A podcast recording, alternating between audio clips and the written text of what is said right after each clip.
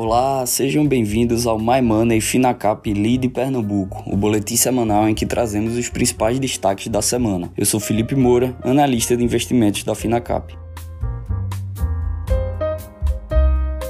O Ibovespa, após duas semanas de leves altas, voltou a cair forte e negocia agora na menor cotação de 2021, perto da região dos 102 mil pontos. Mais uma vez, incertezas em relação à tramitação da PEC dos precatórios foi o principal motivo de aversão ao risco por parte dos investidores. Embora o líder do governo no Senado, Fernando Bezerra Coelho, tenha repetido que as negociações têm avançado na casa, ainda restam temores de que modificações sejam aprovadas e que com isso o texto precise voltar à Câmara Câmara, atrasando sua promulgação. Uma das pressões vem justamente do presidente Jair Bolsonaro, que prometeu um reajuste a servidores federais caso a PEC fosse aprovada. A falta de clareza sobre qual será o desenho da PEC dos precatórios e, por consequência, da dinâmica das contas públicas no ano que vem, segue afastando o interesse dos investidores por ativos de risco. O cenário levou o Ibovespa a registrar novas mínimas de fechamento em 2021 e mais uma semana de alta do dólar e de acréscimo de prêmio no mercado de renda fixa. A aversão ao risco fica clara no influxo que os fundos de ações brasileiros vêm sofrendo no mês. Até o momento, em novembro, investidores já resgataram 5,3 bilhões de reais desses fundos, movimento que gera pressão adicional à cotação das ações, uma vez que gera venda passiva por parte dos fundos para fazer frente aos resgates solicitados pelos cotistas. Já no mercado americano, em direção oposta, os índices acionários S&P 500 e Nasdaq voltaram a atingir seus ápices históricos de fechamento fechamento,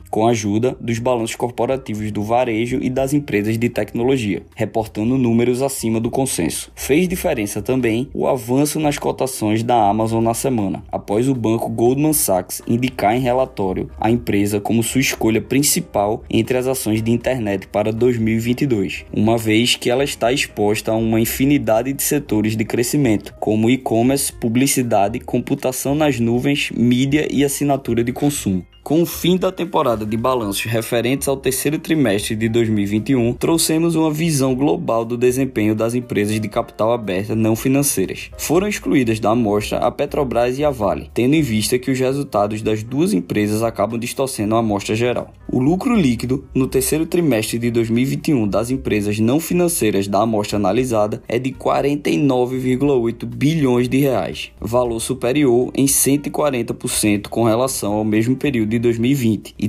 355% superior com relação ao terceiro trimestre de 2019, período anterior à pandemia. Tomando o lucro líquido como a maior fonte de geração de valor ao acionista, destacamos mais uma vez a forte distorção entre a cotação das ações no mercado e seus resultados, o que faz com que as ações brasileiras estejam negociando numa das menores relação de preço sobre lucro da última década. Agora, em relação às empresas. Antes esperada para fevereiro de 2022, a operação de capitalização e privatização da Eletrobras agora está prevista para ser realizada até maio do ano que vem, indicou na quarta-feira o presidente da empresa, Rodrigo Limp. Ele admitiu ainda que a oferta de ações da estatal pode ficar inclusive para junho, mas ressalvou que caso só se concretize no segundo semestre, a capitalização pode ser afetada pelo calendário eleitoral. Dependendo do cenário eleitoral, pode haver uma maior volatilidade no mercado, que afete o resultado da oferta das ações, disse Limpa em teleconferência com analistas sobre os resultados do terceiro trimestre. No período, a Eletrobras registrou lucro de 965 milhões de reais, queda de 65,7% na comparação anual. A receita líquida ficou em 9,9 bilhões de reais, alta de 50,2%, enquanto o EBITDA foi de 5,5 bilhões de reais, aumento de 4,2% sobre os mesmos meses de 2020. Após várias tentativas, o empresário Nelson Tanuri parece estar próximo de adquirir a rede de medicina diagnóstica Aliar. O empresário fez uma oferta para comprar todo o bloco de controle, que é de 52,79% da companhia, por R$ 20,50 a ação. Os acionistas têm até o fim da próxima semana para decidir se aceitam ou não. Cada um deles pode optar por vender parcialmente ou a fatia total que possuem. Segundo fontes, o preço agradou aos acionistas do bloco de controle, uma vez que a oferta representa um prêmio de